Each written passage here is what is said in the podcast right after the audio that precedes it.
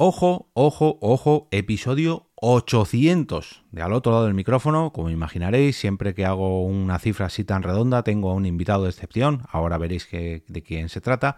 Pero antes de empezar esta entrevista, quiero dar las gracias al patrocinador de este capítulo, que se trata ni más ni menos que del podcast La energía de las personas el programa de Capital Energy que patrocina al otro lado del micrófono durante esta quincena y que nos traslada a través de un viaje sonoro a distintos territorios de la España vaciada en los que la energía de sus habitantes ha conseguido reducir la despoblación y ayudar a aumentar el bienestar en las zonas rurales. Una creación de la productora Formato Podcast que podrás encontrar en episodios de aproximadamente 20 minutos y a la que podrás suscribirte a través del enlace que encontrarás en las notas de este episodio. Y ahora sí, os invito a pasar al otro lado del micrófono para disfrutar del capítulo 800. Te damos la bienvenida al otro lado del micrófono. Al otro lado del micrófono. Un proyecto de Jorge Marín Nieto, en el que encontrarás tu ración diaria de metapodcasting con noticias, eventos, herramientas o episodios de opinión en apenas 10 minutos.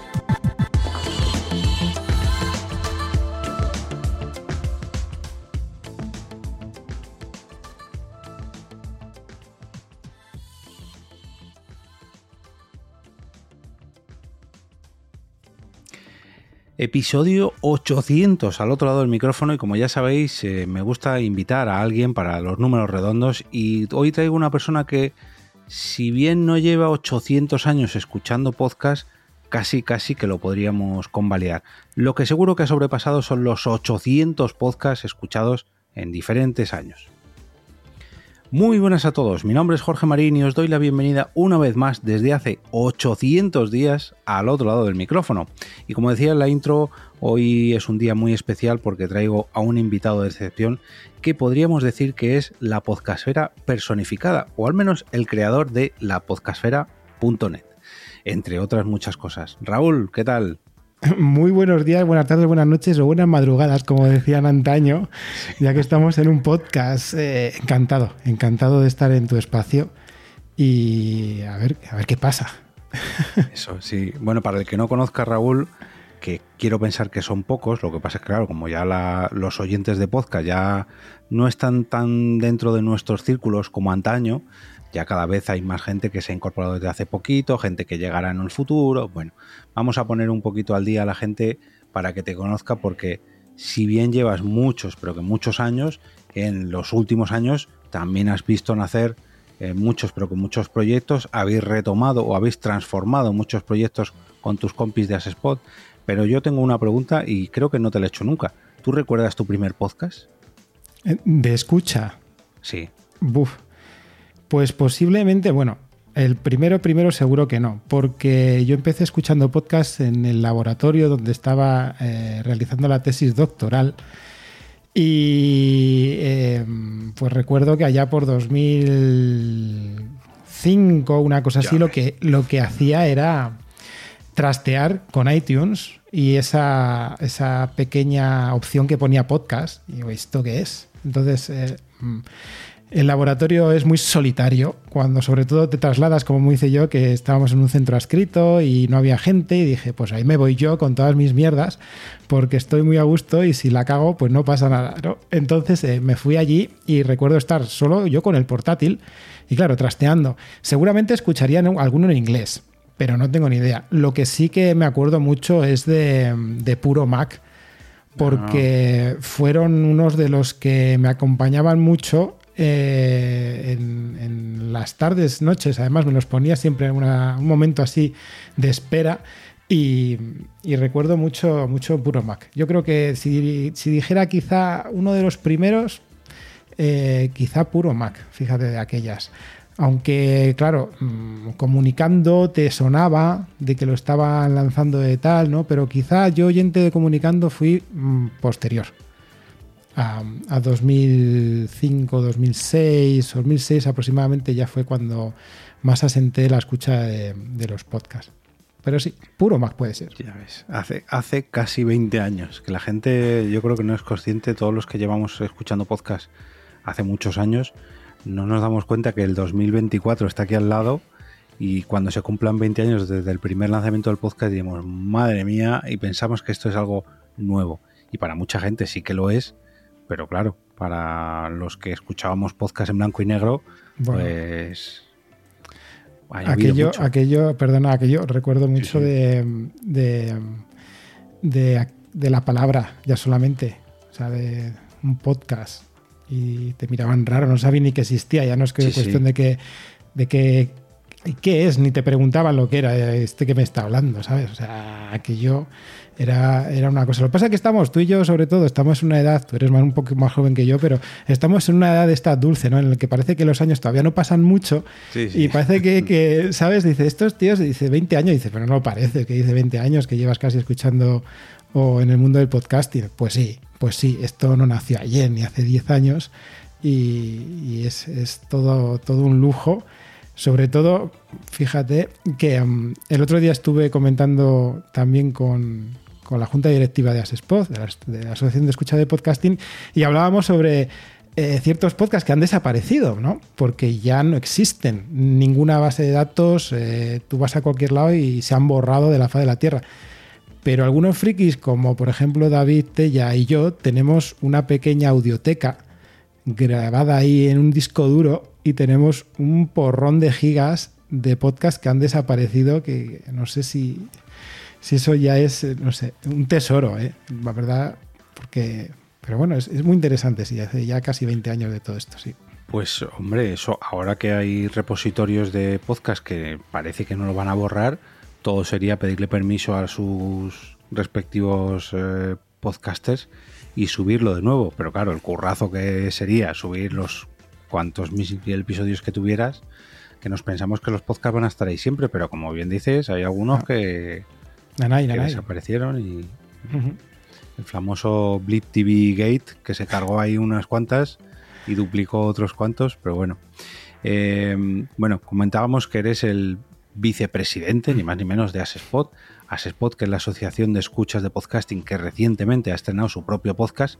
Os habéis pasado al lado oscuro, por fin, aunque algunos ya os habéis pasado, pero bueno, ya lo que es la cúpula, ya no podéis decir ninguno que sois oyentes puros desde hace ya unos meses pero además eh, tú creaste hace mucho, pero con mucho tiempo, la podcastfera.net, que viendo aquí el quiénes somos, bueno, bueno. los que habéis participado, la foto la tienes que actualizar porque eres bastante más joven. Sí, sí, sí. Eh, está Noé por aquí, que yo fíjate que recuerdo de conocerla la JPod 16 de Málaga, hace ya siete años. Jesús Estepa, que recuerdo conocerle también, como mínimo en 2013 eh, Anaís también en 2013 y al que no conozco es a mi amigo Mac. Eh, ponme al día. ¿Quién es? No, llegué a conocerle.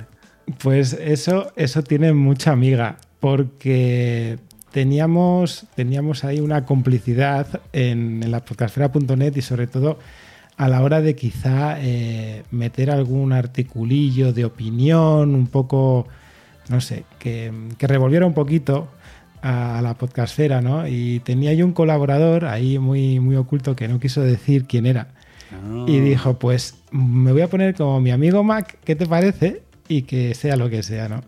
Entonces fue, fue un colaborador muy, muy, muy conocido además, que luego, mira, fuera de micro si quieres te lo cuento, pero voy a, voy a dejar un poco el intríngulis a la gente. Sí, sí, ya tengo curiosidad. Y el resto, el resto la verdad es que fue muy, muy curioso porque nos fuimos juntando y me iban escribiendo, ¿no? Oye, pues si podía participar y tal. Yo les conocí en las, en las JPod 12 de Sevilla que además, bueno, fue todo un honor porque Jesús me fue a buscar en coche al aeropuerto, yo estaba flipando ahí, digo, guau, iba con, con mi mujer y nos recogen en el aeropuerto y mi mujer flipando dice, ¿pero qué me dices que nos recogen en el aeropuerto?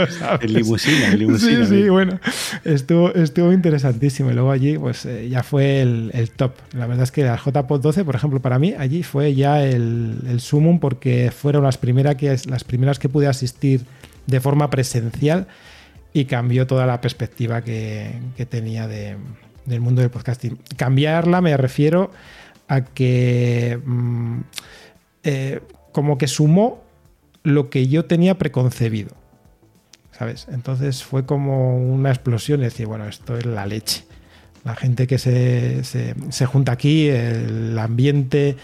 Em, bueno, en fin, eh, aquellas, eh, las, de, las de 2012, pues ya te digo que yo las guardo con mucho cariño, la verdad. Sí. Lo que sí, eso fue lo que me pasó a mí con las 13. Y yo a las 12 estuve a, nada, pero a nada, un pelo de ir. Además de, Yo voy para allá solo, porque Blanca por aquel entonces todavía no lo había engañado. Eh, digo, yo voy solo y yo qué sé, pues allí ya conocer a alguien. Si realmente ya conozco a muchos de ellos, lo que pasa es que no me conocen a mí. Por los podcasts, lógicamente. Y al final no fui. Estoy seguro de que si hubiera ido, me hubiera me hubiera pasado lo mismo que con las 13, lo que pasa que un año antes. Pero bueno, yo tengo mucho recuerdo también de vivirlas en las JPod 10, pero online, porque las retransmitieron las de Barcelona, las retransmitían, no creo que fuese por YouTube, sería por Radio Pod Castellano. Mm, no, no sé cómo las retransmitieron, la verdad, pero bueno, estuve muy enganchado escuchándolas en directo y, y recuerdo yo decir, no, no, a las próximas, a las de Alicante, estas, ya a las próximas, no sabía que iban a ser en Alicante, a las próximas tengo que ir seguro porque han hecho directo allí podcast que yo llevaba escuchando muchos años, como, no sé, los Kryptonianos o Completely Madafaka, no sé, un montón de podcasts. Y a las de 2011 no, pues no me las puedo perder. Pasó lo de 2011, a las de 2012 mm. sí que sí tengo que ir. Y fíjate, si hubiera ido a las de 2012 me hubiera pasado como a ti, no me hubiera ido a buscar Jesús Estepa, pero bueno, hubiera ido yo en coche encantadísimo. Em, ¿Y cómo decidiste crear la podcastfera.net? Porque claro, ahora hay muchos círculos de podcasting, pero por aquel entonces imagino que sería, bueno, medios oficiales, yo creo que no había ningún medio oficial que cubriese el podcasting, pero es que en medios mm, independientes o amateurs yo creo que casi que tampoco, ¿no? No, no, no. En, en 2009, que fue cuando la lancé, en verano, no había ninguno. Además, tuve una acogida por parte de toda la podcastfera en general, no solo los oyentes, sino todos los podcasters estaban maravillados porque al menos había alguien que hacía un feedback directo en un lugar en el que podías ir a, verlo ¿no? y a comentar sin ningún problema. Y sí, sí, era, era novedoso en todos los aspectos. Y me llevé una grata sorpresa, por ejemplo, en las JPod 12, porque ya llevaba tres años detrás de la podcastfera.net y allí yo era más famoso que cualquier podcaster porque los podcasters me querían conocer todo el mundo y sabía quién era. Además fui con una camiseta representativa, ya me hice yo una y tal para ir allí un poquito más elegante y, fue, fue muy divertido por eso, porque todo el mundo me conocía, ¿no? Y yo no los conocía, pero sí los conocía, porque es lo que tiene el podcasting, ¿no? Que siempre te haces un poquito tuyos a esas personas que, que hacen el podcast, te las llevas contigo y a veces te, pues parece que las conoces, pero no, no. Fue, fue, sí, sí. Y la verdad es que es lo que dices. No había ningún lugar de referencia eh, en habla hispana que, pudiera aglutinar una opinión del oyente inicialmente con recomendaciones y cosas por el estilo. Bueno, es ahora, en 2023, y hombre, en algún lado sale, salen muchas notas de prensa y eso de las plataformas y alguna, algún post y eso sí que nos encontramos de algún medio oficial recomendando pues eso, 6, 7, 10 podcasts, pero no hay un medio que digamos, mm, no, no, esta página web solamente eh, escribe sobre podcast o sobre podcasting. En inglés sí, y muchos, muchas newsletters y estas cosas, pero no hay nadie que, que, haga esto que hacemos tú y yo, y bueno, Spot también lo hace mucho, ¿no? Que recomendar podcast porque sí. Porque, oye, lo hmm. hemos descubierto, nos ha gustado y, ay, qué bonito recuerdo cuando escuchábamos esto, que no sé qué. ¿vale? no, no sé, como que no se promueve mucho. Sale así esporádicamente en algún lado, pero no hay nada que diga, no, no. Todos los días un podcast recomendado, o, todos los lunes, como hago yo, o todos los viernes, yo qué sé. No, hmm. Cuesta, cuesta. Sí, lo, lo, he estado comentando yo también en mi pequeña esfera, un reducto que tenemos sobre todo en las spot, a la hora de, eh, lo hemos comentado a la hora de revisar este feedback que se tiene dentro del podcasting, que sí, que hay muchas comunidades, ¿no? los podcasts con muchas descargas o que generan una comunidad grande, ya sea por grupos de Telegram o por las propias comunidades de las plataformas de podcasting, como por ejemplo Evox, ¿no? como los comentarios y tal. Ahí, pues eh, el podcaster en sí pues está arropado ¿no? con su, público. Eh, siempre se, se quejan ¿no? de que con tantas escuchas, tantas descargas que tienen, pues es poco lo que se refleja quizá. Y esa es una de las lacras que tiene el podcasting también, porque como es un medio de comunicación donde lo disfrutas en, momentos en los que quizá haces otras cosas, pues no tienes igual ese, ese, arraigo a la hora de, comentar, de, interactuar con, el podcaster, incluso recomendando el propio podcast, porque igual pasa el podcast, estás haciendo una cosa y dices, ay, tengo que recomendarlo. A mí me ha pasado multitud de veces. Bueno, ahora yo estoy demasiado ocupado, ¿no? Pero de esto que es que tendrías que tener, yo qué sé, un chip implantado en el cerebro para, para poder guardar todo lo que quieres compartir a lo largo del día que has escuchado y, dar ese feedback eh, necesario.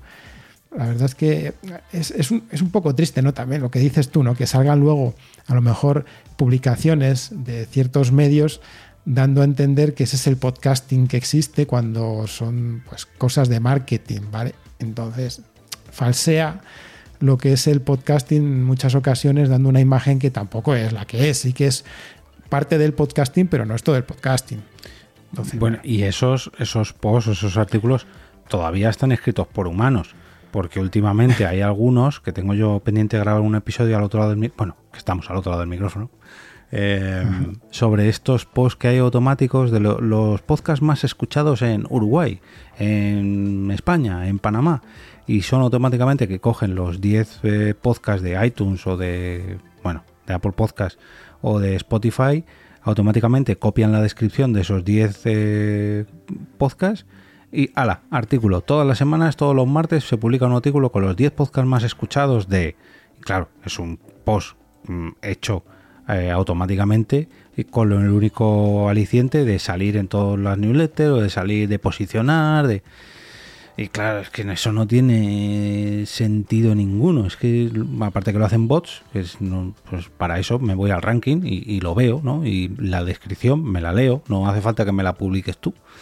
Pero bueno, em, y hablando un poco de Asespot, eh, si no me equivoco, cumplisteis 10 años el año pasado, no, a principios de este año. ¿Dónde fue donde hicisteis el décimo aniversario? La fundación. Sí, sí, lo que es, lo que es la fundación fue en realidad eh, este año, en marzo. Eh, los estatutos se firmaron en enero como instauración de la asociación, pero bueno, más o menos todo empezó a, navegar en, marzo de 2013.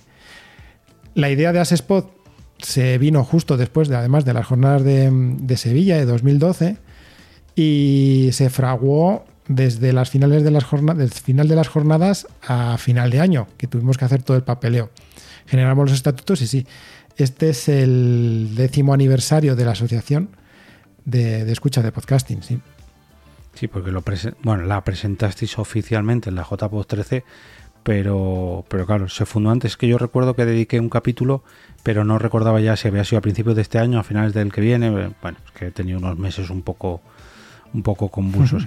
Y Anaspot seguís prácticamente los mismos desde su fundación e incluso más. Ha habido gente que se ha ido uniendo pero el espíritu ese sí que sigue igual, ¿eh? Somos oyentes y vamos a premiar a podcasters, bueno, a podcast, mejor dicho, Em, y además vamos a intentar promover el propio podcasting mm, desde nuestra posición sin meternos en él hasta ahora, hasta hace apenas unos meses, pero esto durante estos 10 años entregando vuestro premio, que parece que no, pero yo creo que es más, no sé si diría lo mejor más importante, no, porque cada uno le da la importancia que tiene, pero sí que me parece algo más representativo porque es algo que se da masivamente, ¿no? Cada podcast puede invocar a sus oyentes, todos los oyentes se pueden registrar o asociar eh, de manera legal con el número de DNI y cada oyente vota sus cinco podcasts, con lo cual sí que me parece algo más, más justo, más, no sé, más equitativo.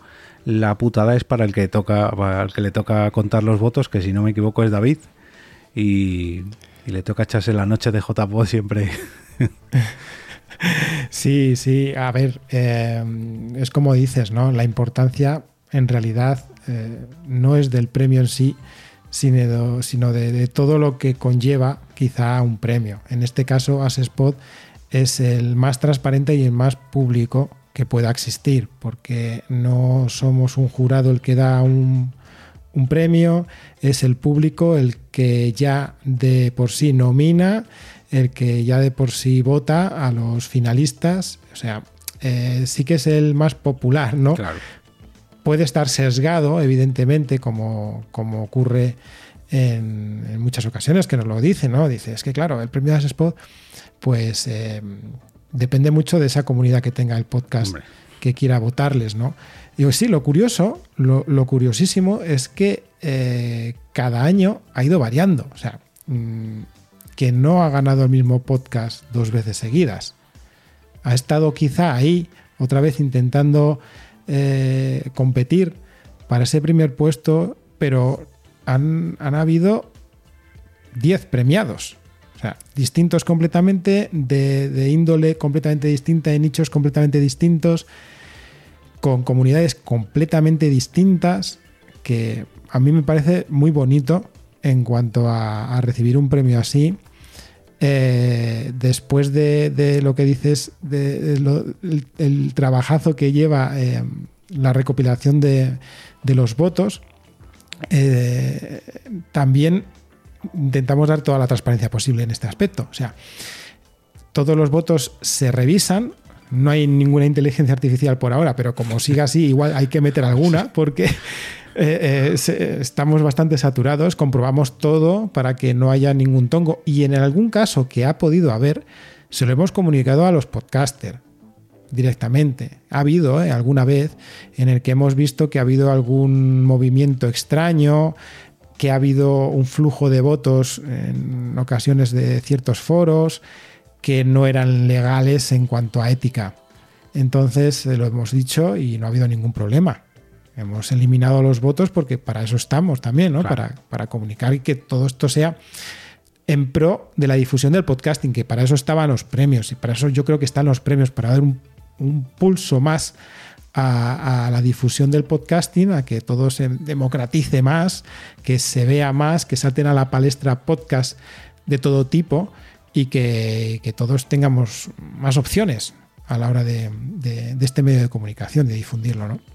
Y que muchas veces ganan podcasts grandes, por así decirlo, aunque haya otros podcasts más grandes en la nominación, pero claro, si ese podcast más grande no se mueve y no hace caso al premio y no anima a sus oyentes, pues lógicamente mm, sus oyentes no lo saben y no le apoyan. Sin embargo, otro que pueda ser un poquito más pequeño, aunque aquí hablamos que yo no, yo creo que no conozco ningún podcast pequeño que haya llegado a la final de Spot, pero bueno, sí, sí, porque una vez llegó porque podcast, así que sí, llegó uno pequeño.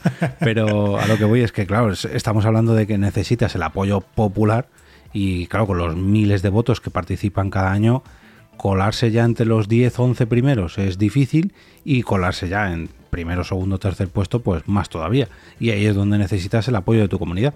Lógicamente, quien más comunidad tenga, quien más oyentes tenga, pues más fuerza puede hacer y más, y más se lo lleva. Pero el propio podcaster puede motivar a la comunidad a que le voten sin tampoco tener un número de oyentes eh, disparado, pero claro, tiene ahí su tiempo para animar al voto, que la gente se haga socia, en fin, que no es como, lo que sé, la asociación podcast, por ejemplo, que se tienen que hacer socios, que tienen que pagar una cuota, la cuota, bueno, en fin, lo que ya sabemos. O los ondas, por ejemplo, que los decide un jurado, o no sé, en este caso yo al menos sí que creo que es uno de los premios más justos y yo con vosotros siempre he hablado que yo, yo me veo incapaz de ganar un premio vuestro porque la el número de oyentes que me sigue a mí no es elevado y por mucho que insista, no creo yo que pudiera competir con cualquiera de los 10 ejemplos que, conocemos hasta ahora y con los de este año ya te aseguro yo que tampoco. Pero bueno, oye, a mí me gusta mucho la iniciativa, sobre todo también porque habéis sido fieles desde el principio de no, no, aquí se clasifican 10, 11, eh, se vota así y vamos a revisar para que todo sea lo más legal posible, pero se hace de esta manera porque creemos que oyentes somos todos y todos los oyentes pueden votar que es yo creo que la, gracia ¿no? de una asociación de oyentes. Claro, que es lo que siempre digo, que es que eh, aunque no sea cualquier persona, no sea socio de forma, yo que sé, con carné, ¿no? Como lo que hacemos nosotros, que damos un carné a cada uno de los socios, eh, todos somos socios, en realidad, en cuanto escuchas podcast. Nos asociamos en realidad a la hora de escuchar los podcasts en general, ¿no? Por eso en nuestro premio no se cierra está abierto a todo el mundo, sean socios de Asespot como no sean socios de Asespot, pues porque es así, como has dicho tú. Cuanto mm, más gente escuche, más gente difunda, más gente participe en, todo esto, siendo el público, que es lo que más hay, porque hay podcast a mansalva, pero lo que más hay siempre va a ser audiencia. Entonces, yo creo que, yo estoy muy orgulloso, yo creo que el resto de la Junta también está orgullosa y, ahí está, ¿no? Que no, no, fallamos, seguimos ahí al pie del cañón. es la iniciativa principal que hemos tenido de siempre a la hora de la difusión, porque, bueno, Asespot nació no solo a la hora de dar el premio, sino para apoyar a las jornadas de podcasting que en aquella época estaban un poco tambaleando. Entonces. no como eh, ahora. Claro, eso, ¿no? Entonces la historia estaba en poder tener un apoyo, un sustento, un CIF, algo que pudiera ayudar para poder organizarse este tipo de jornadas. Que luego no ha hecho falta que nosotros hayamos dado eh, nuestro apoyo mm, legal, vayamos a decir, ¿no? Para poder organizar nada, porque ha, ido fluyendo, y menos mal, a lo largo de todos estos años pero en aquellas empezamos así. Luego el premio ha sido lo que más eh, eh, nos ha llevado y, que, aunque sea una bobada, quizá, ¿no? Desde fuera, dices que solo por ahora dabais el premio y tal, digo, ya, pero es que tiene su enjundia, tanto la preparación como el recuento, como la organización, como que aquí no estamos eh, trabajando para el podcasting, entonces tenemos que sacar el poco tiempo que tenemos libre cada uno de nosotros, de la junta directiva, que somos los que nos implicamos ¿no? a la hora de, hacer eh, todo el movimiento, aunque pedimos siempre apoyo de los socios y tal, sabemos que, bueno, en fin, es una asociación de escuchas y como buenos escuchas, pues hay quizá poco feedback a la hora de, ayudar y lo vemos lógico y normal, ¿no? Entonces, bueno, que, que ha llevado un trabajo y, bueno, pues eh, poco a poco se ha ido facilitando las, tareas y por, eso hemos ido aumentando un poquito más en, algunos proyectos dentro de la asociación. Sí. y, lo que decíamos un poco antes, también hablando de las páginas web que recomienden podcast, que no es muy habitual, eh, o sea, el que es oyente de podcast, de cualquier podcast, por así decirlo, entre, lo que es, entre los que estamos tú y yo, el resto de asociación de Asespot, mucha gente de la asociación podcast y bueno, muchas otras personas de nuestro entorno que nos da igual, digamos, el podcast porque siempre estamos abiertos a tanto a descubrir nuevos podcasts como a recomendar nuevos podcasts, pero esto no es lo habitual. Lo habitual es que un oyente pues le guste un podcast, le gusten dos, pero no vaya recomendando por ahí o se preocupe en difundir perdón, o se preocupe en difundir el podcasting en general, ¿no? Que, ay, mira, se ha hecho un evento en no sé dónde, uy, el mes que viene pasa esto, ¿te has enterado de esta noticia?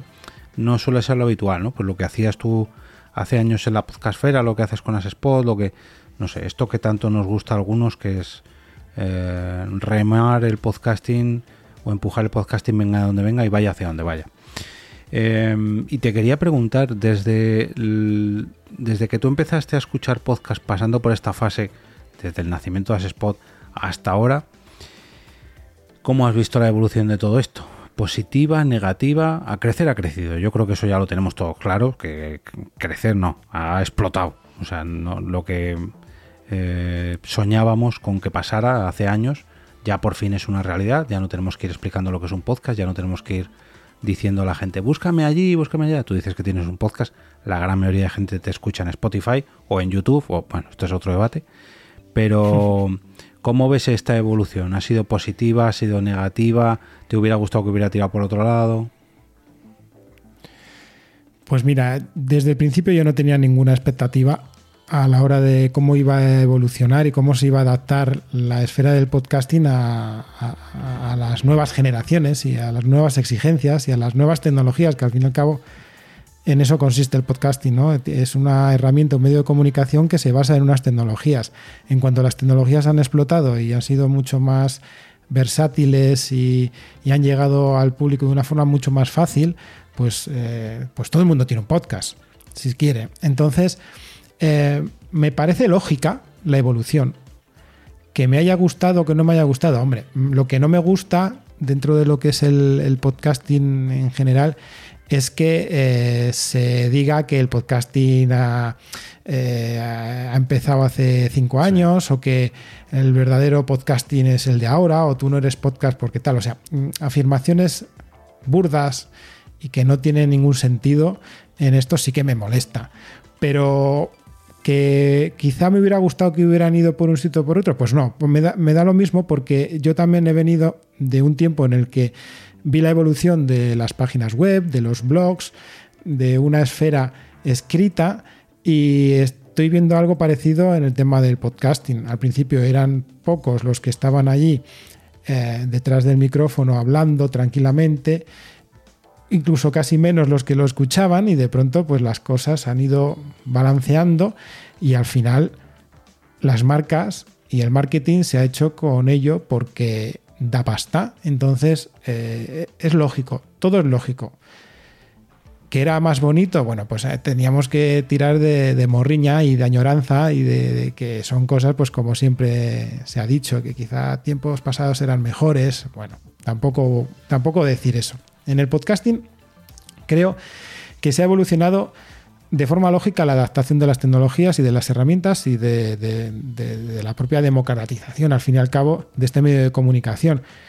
Que las empresas hace 10 años no querían sumarse porque veían que se les iba a quitar un trozo de pastel, ahora han visto el pastel y han dicho, no quiero un trozo, quiero el pastel. Porque ahí en, algunos momentos parece que es como que eh, es una herencia por derecho propio, este medio de comunicación, ¿vale? Entonces, bueno, ha habido un cambio importante, ha habido una evolución lógica. Los oyentes que venimos escuchando podcast desde hace muchísimos años, nos tenemos que adaptar, que quizá no nos guste en algunas situaciones, como bueno, por ejemplo el tema de los feeds, ¿no? de poder manejar ese podcast a tu antojo, porque venimos de una generación en la que era aquello de el podcast lo escucho donde quiera, como quiera, cuando quiera. Y ahora eso pues está atado en ocasiones a alguna plataforma o no, entonces, bueno, eh, creo que podcast hay de sobra para que disfrutemos todos, ¿sabes? Entonces no tengo ningún problema, yo creo que eh, está bien, no me quejo y, que venga más. Hombre, a ver, yo creo que, mm, que por suerte, aunque hayan venido muchos medios de comunicación y aunque haya exclusividades, realmente el podcasting como tal sí que se puede seguir disfrutando otra cosa es lo que dices tú, disfrutando como antes. Otra cosa es lo que dices tú de que parece que el podcasting se ha inventado hace 6 años, 7 años, o que ahora esta plataforma tiene eh, el podcasting por bandera. O, bueno, pero eso yo creo que pasa con todo prácticamente. Y, por suerte yo creo que los que eh, llevamos escuchando podcast muchos durante muchos años, podemos seguir tirando de nuestras suscripciones y además de nuestras típicas suscripciones y además sumarle las que van llegando y el tema del feed y eso, bueno, pues yo creo que antes también pasaba esto de que era solamente para unos pocos que entendían un poco lo que era eso, que muy poquita gente realmente se sumaba a eso de copiar el feed y llevárselo a una aplicación. Eh. Al fin y al cabo, yo creo que los que estamos más enfermos, ¿no? Pero la gran mayoría de personas, eh, si lo pueden tener en Spotify a dos clics, pues mira, pues qué bien. Si ya se tienen que descargar Evox, ya... Mmm, otra aplicación, y eso ya de copiar un feed y llevárselo a donde quieran, eso. Yo muchas veces pongo el ejemplo de imagínate que te puedas llevar una serie de, de Netflix a cualquier plataforma de streaming o un canal de televisión a YouTube o no sé. Y ahí es cuando la gente le ve la gracia, ¿no? A esto de, de llevarse una suscripción de una plataforma a otra y bueno.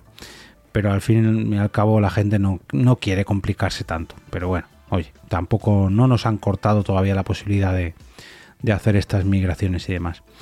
Y mm, respecto a la evolución de los eventos de podcast, porque claro, aquí hemos vivido también una explosión y en este caso yo creo que es mm, mayormente positivo, que antes estábamos acostumbrados pues a lo que decías tú, ay, voy a ir a la JPod, porque la JPod conozco al 90% de los podcasters.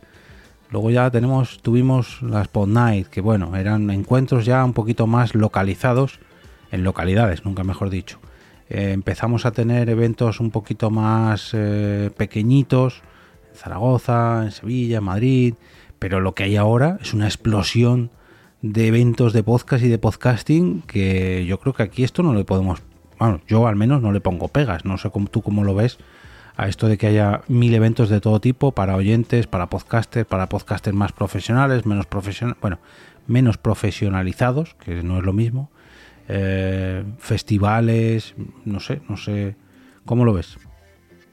Yo, yo es que hasta veo pocos. Hostia, Fíjate joder. lo que te digo. Sí, Será sí, porque sí, te pillan te porque a mí que me pillan todos en Madrid Hombre, digo otra vez, otro. Claro, es que vosotros disfrutáis de mucho. Yo ya lo he dicho, digo, la gente que vive en Madrid sois unos afortunados porque tenéis un montón, igual que en Barcelona. En muchos eventos se, se tiene un stand de podcasting por alguna circunstancia cualquiera y después se crean un montón de eventos de directos que, apabullan, pero si estás en un sitio. Entonces, eh, eh, me, parece, me, parece, me ha parecido siempre genial. Desde los eventos desde el comienzo, que eran cuatro amigos que se conocían entre ellos, hasta cómo ha ido evolucionando, hasta casi luego no conocerse nadie, eh, o hacerse eventos de tipo profesional, de tipo eh, más amateur, más de colegueo en bares.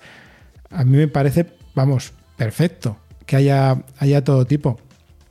A lo mejor, ya que estamos, ¿no? Pues mm, quizá hacer algún evento tipo. eh, no sé, yo, yo, siempre he pensado quizá hacer tipo, tipo feria, tipo, tipo gira, ¿no? Que vayan, pues, pum, pum, pum, pum, por diversos lugares de la geografía y que se, que se pueda disfrutar de, del podcasting de una forma más, no sé, que llegue a más gente al fin y al cabo. Que, yo pido mucho, ¿eh? a ver si me entiendes, que yo es que estoy muy metido en esto y siempre estamos hablando de lo mismo, que cuando existe un evento grande como las JPod, igual llegan unas y pasa algo y te quedas pues con el ánimo bajo, ¿no? De haber ido y de pronto haber, haber sido un bluff o no haber ido a otras que te han hablado que ha estado genial o mira cómo molaría, yo qué sé, pues eh, juntarnos y hacer unos directos en un sitio. No sé. Ya te digo que, que, yo estoy muy sesgado, ¿no? Como conozco a tanta gente en el mundillo, como veo tantas posibilidades y lo fácil que es hacer eh, cuatro cosas de este estilo. Fácil me refiero no organizar eventos como las Podnight que haces tú, porque tú te pasas tres pueblos, pero sí que, no sé, pequeñas reuniones eh, que se hagan igual más a menudo. Lo estuvimos hablando incluso de hacer algunas eh, quedadas online, ¿no? Uh -huh. Entre gente y ir, a, ir hablando. Igual que se quedan en los grupos de Telegram y que se hacen chats eh, hablados en Discord o en cualquier lugar, ¿no? Pues ¿qué, qué más da, ¿no? También hacer igual quedadas tipo online y, y, reunirse cada X tiempo los que se quieran conectar, que estén ahí y hablar de, de algún tema, yo qué sé. A mí me parece genial. Yo ya te digo que cuantas más haya mejor, cuantas más variedad haya mejor, tú ya te puedes ir apuntando a unas o a otras, dependiendo de lo que te de tus requerimientos, ya sean profesionales como amateurs, o como para irte a tomar algo con los amigos. Sí, sí. Eh, al fin y al cabo, ahora tenemos esa suerte, ¿no? Eso cuando cuando se celebraban estas JPOD 12 primeras que fuiste tú o 13 que fui yo, claro, había un evento al año, dos, pero ahora hay todos los meses y, hombre, está claro que se concentran siempre en, en las ciudades más grandes, pero las hay por todo el por todo el territorio español. ¿eh? Yo recuerdo, por ejemplo, la ruina que se recorre toda España haciendo shows y como la ruina hay un montón de podcasts más. Y si a lo mejor quieres, esto me refiero a los oyentes, si a lo mejor quieres que tu podcast favorito vaya a tu ciudad, pues oye, a lo mejor es proponérselo y moverlo con tiempo y a lo mejor Raúl dice de, de la Spot Night Madrid que yo me lo ocurro mucho, pero realmente yo no creo que me lo ocurre mucho. Lo que pasa que sí que es verdad que llevo mucho tiempo eh, acumulando comunidad ¿no? en torno a la Spot Night y lo que empezó con tomarnos unas cervezas y luego poco a poco la inclusión de me llevé un día un micrófono, otro día un directo, poco a poco, poco a poco, y sobre todo el apoyo del crowdfunding de este año, y al final ha eclosionado en un cine, y bueno, pues es un poquito más grande de lo normal. Pero recuerdo que hace muchos años, bueno, no hace tantos, eh, lo de la Spot Night en torno a una mesa con cervezas era muy, pero que muy habitual y había muchas por toda España. Entonces, oye, a lo mejor ahora que ya ha pasado todo esto de la pandemia es buen momento para retomar y a lo mejor... Eh, podemos crear nuevas comunidades de podcast en torno a, a esa Spot Night. Oye, ojalá desde aquí lanzo el guante a Materrón, a ver si lo mueve un poquito y, y se empieza a mover de nuevo, porque sería la hostia, la verdad. Pero bueno, entiendo que. Bueno, que no es. Tampoco es el mismo espíritu, ¿no? Que cuando se fundaron las, las eh, Pod Night allá por 2012, sería 2013 que, claro, sí, a, a sí. decir la palabra podcast era, uy, me he encontrado con alguien que la sabe decir y no ha cambiado ninguna letra, madre mía. Ahora, claro, ahora ya es algo muy habitual. Al fin y al cabo, quien eh, ¿qué, oyentes de todo tipo de música quedarían en un sitio para tomar algo? No, quedan los oyentes de un grupo de música a lo mejor, pero no de toda la música.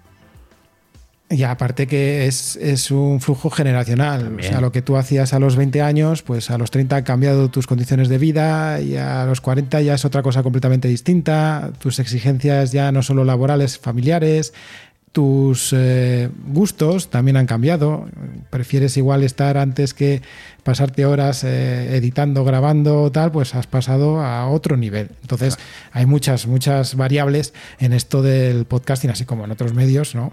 Que hacen que, claro, pues que te quedes, como dices tú, igual pues podían organizarse en todos los y los organizadores de aquellas yo claro pero es que la cosa cambia de año en año de década en década y es esto no es lo que estamos hablando que es que el podcasting no nació ayer y lo que se organizó hace 15 16 años pues es gente que, que ha evolucionado en su vida y esto de aquellas ahora ha cambiado porque ahora hay gente que puede dedicarse al podcasting pero de aquellas no. A lo mejor también era el morbo, ¿no?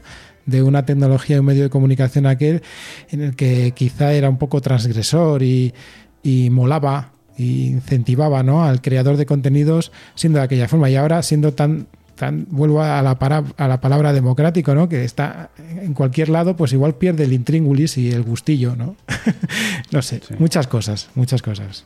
Sí sí. Está claro está claro que antes cuando era algo más no underground, pero bueno, algo más, eh, pues eso, mm, alejado de lo mainstream y que solamente hacía unos pocos como que tenía ese aliciente, ¿no? Que hoy estoy haciendo algo que no conoce mucha gente y ahora, sin embargo, cualquier persona en cinco minutos se puede tener su podcast en Spotify, que además puede subir en vídeo, que puede grabarlo, emitirlo en Twitch y comunicarse. Ahora es que es todo súper, súper fácil. ¿eh? Recuerdo antes eh, montarte tu podcast, uy, que, te lo dé de alta iTunes, uy, madre mía, oh, hasta que te lo dé. Y ayer mismo di yo un podcast de alta y es que fue en cuestión de cinco minutos. Y no hablo de Spotify, ¿eh? hablo de Apple Podcast. O sea que, que ya ha cambiado mucho, ha cambiado mucho, por suerte. Por suerte, que yo creo que en este sentido sí que estaremos de acuerdo en que tanto la tecnología como el hardware, como todo es súper accesible.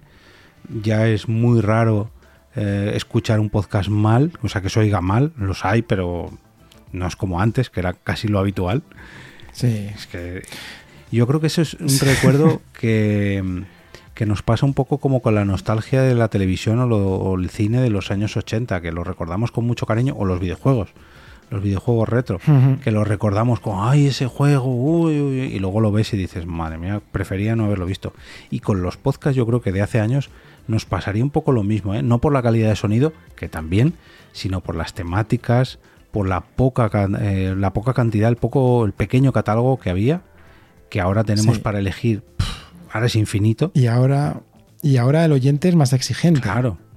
Y también tienen que entenderlo los podcasters.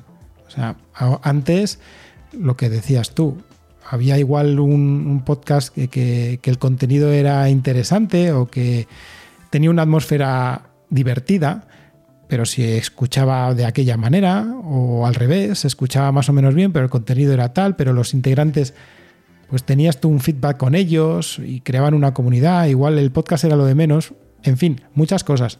Ahora, claro, cuando alguien lanza un podcast y de pronto el oyente, el escucha, em, escucha eso y te quedas diciendo, a veces yo me quedo diciendo, pero ¿en serio esto es tan popular? ¿Sabes? O sea, te, queda un poco ahí la, cosa y claro, es lo, que tiene el avance, ¿no? Si, si, evoluciona y si hay más, pues cuantos más hay, el oyente tiene la capacidad de, elegir entre más y también se hace más crítico. No sé. Bueno. Y, lo mismo pasa con las temáticas, claro. Yo al principio cuando era todo mm, mucho más... Eh, como decirlo, mucho más exigente tecnológicamente hablando, donde descargarse un podcast era que había que ordeñarlos, eh, que las descargas en móviles iban fatal y solamente podías hacerlo por wifi, en fin, que solamente aquellos más frikis de cada familia sabían descargar podcast. Ahora que te lo tienes en una de las aplicaciones más importantes de todos los móviles, que está instalada en el 90% de todos los móviles, que no dependes de la conexión de datos, que tienes claro, eso ha democratizado también los temas y no se hable, que no se hable solo de tecnología, que luego empezó a evolucionar en series, en historia, ahora es que hay, pues claro, al fin y al cabo, yo hay podcasts, lo que dices tú, que, que me pongo a escuchar y digo, pero esto cómo le puede gustar a la gente, pero claro, es que yo soy un señor que se acerca a los 40 años, Eso es. eh, que ha vivido también muchas olas de podcasting, que, que no tengo por qué estar a la moda de lo que se dice, ni colecciono criptomonedas, ni estoy en una blockchain, ni, ni estoy tampoco de discoteca, en fin, que, que no está pensado para mí, no está, está pensado para las grandes masas. Y yo, pues no pertenezco ya. Yo ya me empiezo a hacer mayor y ahora tengo que cuidar de mis niñas y no Claro. pertenezco ya a esa. No, no, no piensan en mí, o al menos. Pero está genial, está genial según lo que has dicho tú ahora. Porque el podcasting sigue, por ejemplo, una tendencia interesante y es que al paso de los años es un reflejo de la sociedad. Eso es. Así como otros medios de comunicación están sesgados porque es lo que mandan las empresas y los que mandan los anunciantes o lo que manda X, ¿no? Eh, directivo. En el podcasting no, porque siempre va a ir saliendo nuevos contenidos, van a ir saliendo nuevos podcasts y aunque luego se hagan mainstream y tengan ya su careta comercial y lo que quieras, pero sí que te das cuenta que es, es, es un espejo de la sociedad. Entonces, también nos sirve a los que vamos eh, poco a poco avanzando en años, observando cómo va avanzando la sociedad y nos sirve, por ejemplo, a ti y a mí, con nuestros hijos, de cómo va yendo y quizá te, te facilita un poquito eh, a la hora de comprender Sí. cómo va a llegar ciertas cosas, ¿no? Es- a mí me, me- me es muy interesante. Luego te hablaré de por qué te lo digo esto, pero es muy, muy interesante de, de- de analizar en- en- de una forma así más objetiva. Sí, de hecho se, se vio un fiel reflejo cuando el boom de las series, véase Perdidos, véase Juego de Tronos, los podcasts de series eran de los, de los que más escuchaban. Y ahora, por ejemplo, en los últimos años, con el tema del feminismo y estirando el chicle, bueno, y el otro eh, de informe, ¿cómo es? Informe, sema- no, informe semanal es el Prometel, informe... eh, no, deforme, deforme semanal me parece que es. Eh, que son también muy Sí. feministas y eh, también es un reflejo de la sociedad, una sociedad que, que, oye, que el feminismo ha crecido y bueno, y otras cosas que tampoco gustan tanto también han crecido y también tiene sus propios podcasts. El fenómeno de los youtubers y de los twitchers y de los creadores de contenido también han hecho que grandes comunidades se pasen al podcast. Recuerdo que en el primer capítulo de As Spot hablabais del fenómeno Jordi Wild y, fíjate tú que bueno, es nuestro Joe Rogan eh, español, que al fin y al cabo es un tío que tiene mucho tirón en YouTube, que ha decidido subirse al podcasting y pese a que lo grabe en vídeo, a mí no me parece nada mal que lo haga y que además, oye, lo cuelga en su podcast, su podcast de tres o cuatro horitas, que yo lo consumo, con sus anuncios, con sus patrocinadores, con... A mí personalmente no me importa para nada que venga del mundo de YouTube. Luego puede estar de acuerdo o en desacuerdo con, con algunas de sus opiniones, pero al igual que ocurre con cualquier mm, podcaster, o sea, no, no, no veo tanta diferencia entre un Jordi Wild y un... A lo mejor con Sune sí que tiene mucha diferencia porque Sune tiene bracitos pequeños, pero bueno, eh, no sé, que sí que es un claro ejemplo de que, oye, a lo mejor eh, cualquier persona puede tener un podcast y seguir más o menos igual haciendo los mismos podcasts que se hacían antes, ¿no? Y pese a hacerlo eh, en tirantes y en un estudio lleno de, de, de. No sé, a mí sí que me gusta la evolución que ha tenido en ese sentido, ¿no? En cuanto a temáticas y tal, porque ahora vivimos un, lo que hablábamos antes, ¿no? Un catálogo infinito. Es que hay podcasts de cualquier tipo. En las plataformas apuestan por diferentes catálogos muy localizados además y cada año llegan nuevas plataformas. Pero eso no quita que cualquier persona pueda seguir haciendo su podcast. Claro, claro, sí es lo que, lo que ha hecho de este medio de comunicación tan importante, que es que esa voz que igual la gente tenía oculta, pues de pronto se da a conocer de una forma sencilla y pues mira, eh, espero que, que siga así, que no se haga una bola todo y que luego vaya por otros derroteros y que la, la gente pueda seguir lanzando podcasts sin ningún problema y de la forma tan fácil. Bueno, un ejemplo soy yo, que ya has visto. Aún así, desde hace el principio de la podcastfera.net ya estuvimos dándole vueltas en, crear un podcast. Lo que pasa que no era lo que es ahora. Así como has dicho hace un momento, que es que es súper sencillo, incluso las plataformas que antes te ponían impedimentos, ahora de horas ya tienes eh, tu contenido subido y disponible para todo el mundo. Incluso si lo haces más eh, artesanal desde tu propio hosting, lo mismo desde tu propio alojamiento, lo difundes a todos los lados y te lo montas un poco bien. Bueno, que es, una pasada, es una pasada. Ahora sí que no hay ninguna pega para cualquier persona que quiera lanzarse un podcast. Antes que si uy, tenías que hacer un RSS manual con WordPress, que no sé qué, lo puedes seguir haciendo, pero ya no, no te hace falta. Y oye, el que lo quiera, que lo haga. Pero teniendo Spotify, teniendo Anchor, teniendo yo que sé, Mumbler, Evox, hay un montón, hay miles de opciones. Es que no, no. Ahora mismo, en ese sentido, sí que creo que vivimos una, una edad dorada y yo creo que tenemos que disfrutar de esta ola, ¿no? Mm, por otro lado, me temo que sí que va a haber un pinchazo de una burbuja, pero no creo que sea de nuestro podcasting el, el, que es más cercano a nosotros, sino de aquel podcasting que, que otros quieren hinchar y, bueno, que están hinchando ya y que viven de esto va a ser, esto va a ser, esto va a acumular, esto va a acumular millones y millones y millones y a lo mejor no trae tantos, tantos millones y si no los trae no pasa nada. Yo, no sé, yo desde hace ya unos meses que, que vivo de esto, estoy muy agradecido y no gano esos, esas barbaridades de millones, pero hay que entender que aquí hay medios de comunicación, hay muchas agencias, hay mucha gente que cobra verdaderos sueldos por hacer estos trabajos y muchos otros y eso al fin y al cabo es lo que mueve dinero. Pero esa moda yo creo que ahora mismo está creciendo, creciendo, creciendo, se está hinchando esa burbuja y en algún momento, no voy a decir que explote, pero sí que se dejará de hinchar. Pero bueno, oye, que lo sigamos viendo y disfrutando, que, que también es bonito, ¿no? Ver cómo todo esto crece y ver, no sé, yo hablo con mi madre, con, con mi abuela, ¿no? Pero yo creo que si me siento y se lo explico, al final escucharía los podcasts de su nieto pero no sé, mis suegros, las profesoras de mis hijas, los compañeros de mi hija, y fíjate que mi hija tiene ocho años ahora, que, es que es, es, maravilloso. Yo creo que, que, es lo que estábamos buscando.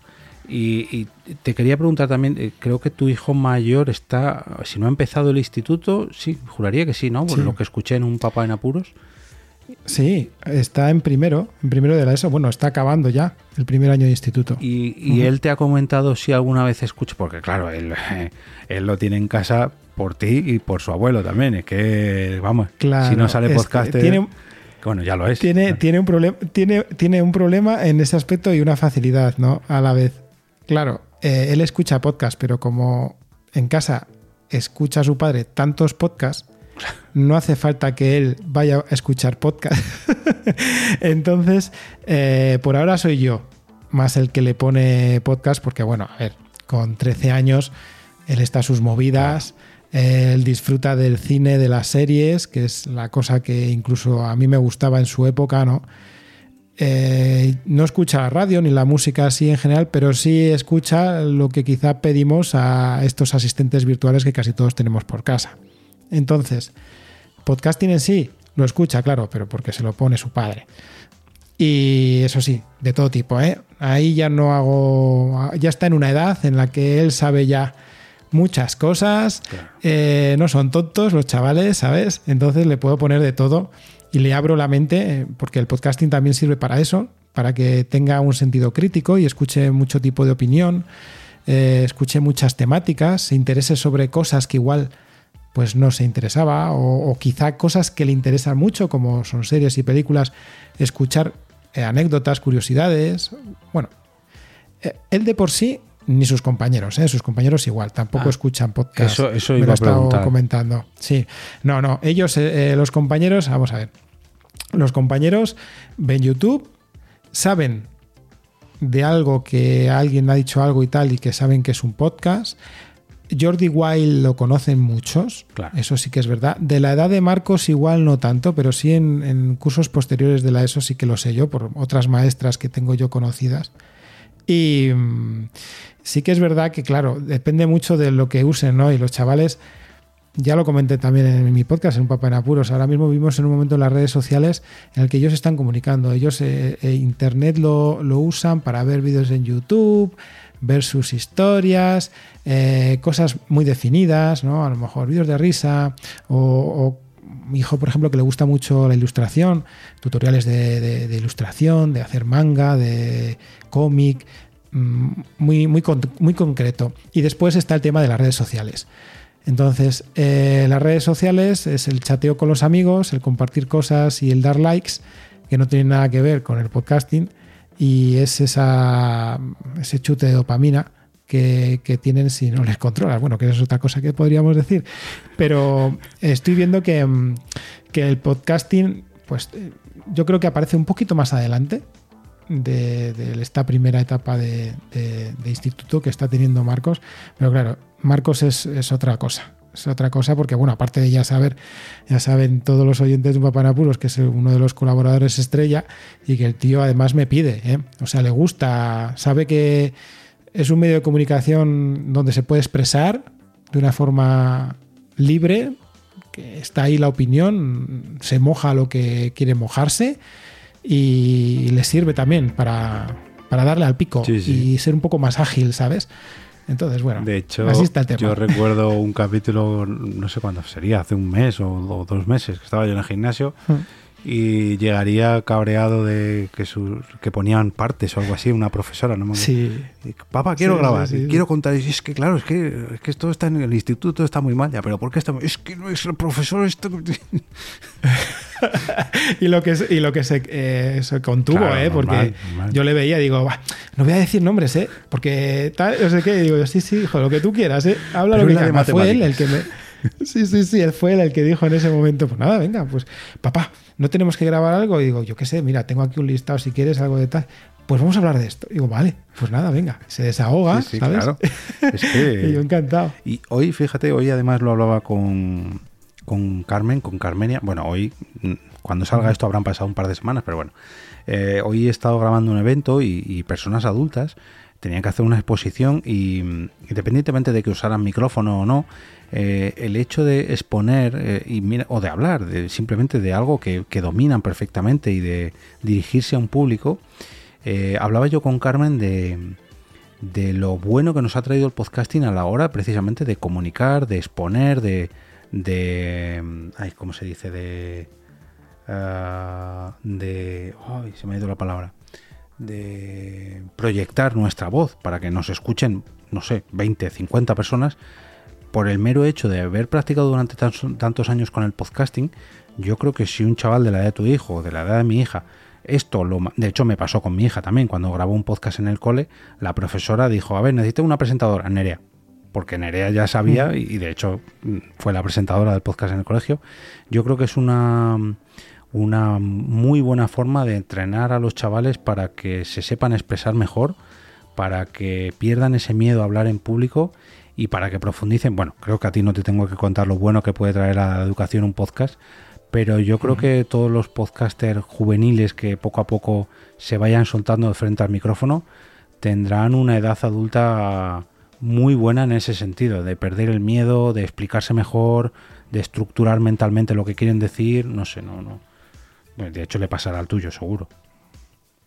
Sí, bueno, y yo, yo también doy docencia en la universidad y he dado muchas charlas y he visto también una evolución en este aspecto. Cuanto más veces, más veces he colaborado en podcast y ahora a la hora de crear los propios, te das cuenta que, tienes una agilidad mucho, mucho más ágil, valga la redundancia, eres, tienes una capacidad de adaptación a las dificultades que te puede plantear una presentación que, no tiene nada que ver a lo que podrías hacer si no hubieras practicado ya no solo en locución, sino a la hora de expresarte, ver que igual estás cansado, cómo manejar las situaciones, cómo manejar al público directamente. Y eso que un podcast normalmente pues no, no haces eh, directos con público y tienes que estar tú casi delante con el micro como compañero o, con los compañeros en una pantalla.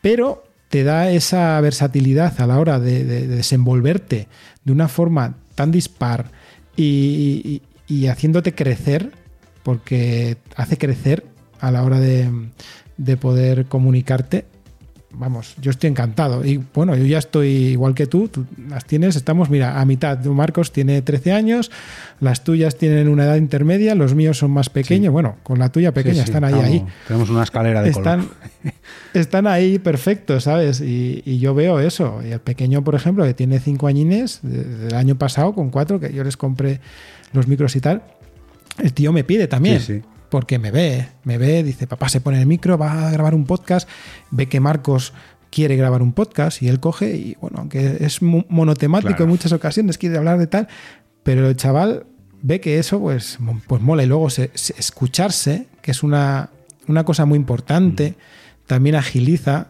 y que es algo que aparte que es una de las normas que yo puse en un principio en la podcastfera.net, que todos los podcasters deberían escucharse siempre, siempre, siempre, aunque sea lo peor que, graban y que quieren pues yo sé, desahogarse, simplemente no, escucharos porque es bueno no porque el audio ya sea bueno o malo, sino porque tu expresión, tu forma de locutar va a mejorar a la hora de escucharte.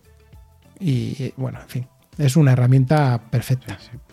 La verdad que eso yo creo que nuestros hijos y todos los que vengan detrás eh, de cada podcaster eh, va mm, lo vamos a transmitir, lógicamente, a aquellos que lo vayan dejando por el camino y no, no, lo transmitan, bueno, pues ¿qué le vamos a hacer? Pero todos aquellos que lo estamos transmitiendo a nuestros hijos se lo van a llevar y yo creo que les va a venir súper, súper bien a la hora de enfrentarse a situaciones muy similares eh, de la edad adulta, que yo creo que es algo que no te enseñan, yo al menos no recuerdo mm, que a mí me enseñaran en el colegio, salvo las clases de teatro a lo mejor, que es lo más parecido. Nada. Pero... Nada, pero si yo, mira Jorge, mira, yo, yo siempre lo he dicho, eh, yo vengo de un plan anterior al Bolonia a la universidad y recuerdo que hasta cuarto de carrera, que era yo de cinco años la carrera en aquel momento, hasta cuarto no tenías que hacer una presentación de verdad ante tu clase. Y luego tienes que ir, eh, si te haces investigador o quieres avanzar en ciencia y tal, tienes que ir dando charlas, tienes que ir dando, presentando tus trabajos en español y en inglés. O sea, tienes que tener un background al menos quitarte ese miedo escénico y, es que eso no te lo enseñan. Es como, no sé, es, son pequeñas cosas que no las entenderé en la vida, como no saber eh, utilizar bien la informática porque luego te vas a tener que, desenvolver con ello en toda tu vida o que no te enseñen finanzas. Eh, como tienen que enseñarte o hacer la declaración de la renta, ¿sabes? Son cosas que es que están ahí y que, no se forma la gente.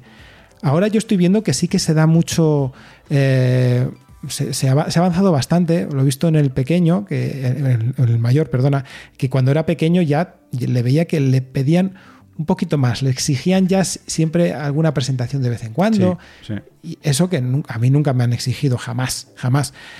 A los pequeños todavía no les he visto, pero viendo cómo evoluciona el mayor, veo que eso por lo menos se promueve, ¿no? Pero aún así les queda la vergüenza esa de, salir, ¿no? Y que se las quiten de alguna forma, pues esta es una forma muy, muy chula y que además eso, que va a permitir, yo creo que en las generaciones futuras, además, si, si todo el mundo va a querer hacer un podcast, ¿no? A este paso. Así que lo van a tener ahí para poder practicar sin problemas.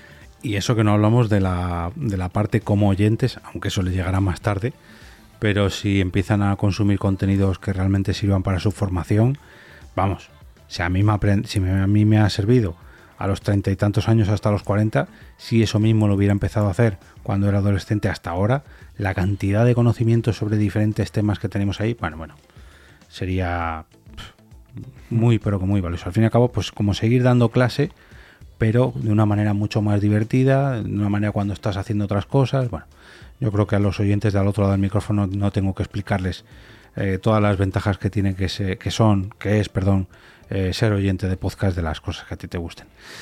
Pues eh, Raúl, ha sido una charla muy pero que muy agradable. Eh, bueno, yo creo que siempre que nos juntamos, sea con una cerveza o, aunque sea por la pantalla, siempre es un gustazo.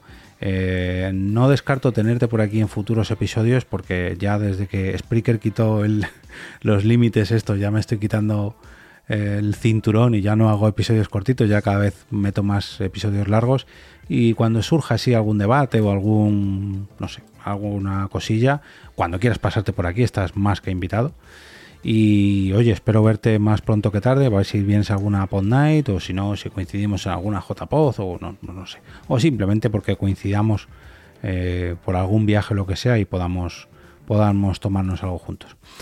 Eh, gracias de nuevo por todo lo que has hecho por el podcasting. Esto te lo he dicho yo muchas veces, que si yo soy como soy a día de hoy en la divulgación y la promoción del podcasting ha sido en parte, en mucha parte, gracias a ti, a la podcastfera. Y nada, que nos sigamos viendo por estos caminos que, están llenos de micros y feeds y todas estas cosas y que duren muchos, pero que muchos años.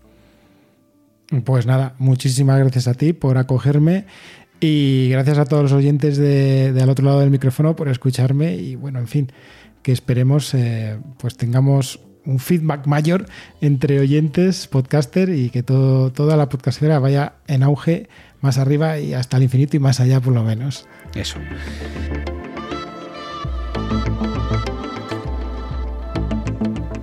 Y ahora nos despedimos y regresamos a ese sitio donde estáis vosotros ahora mismo, al otro lado del micrófono.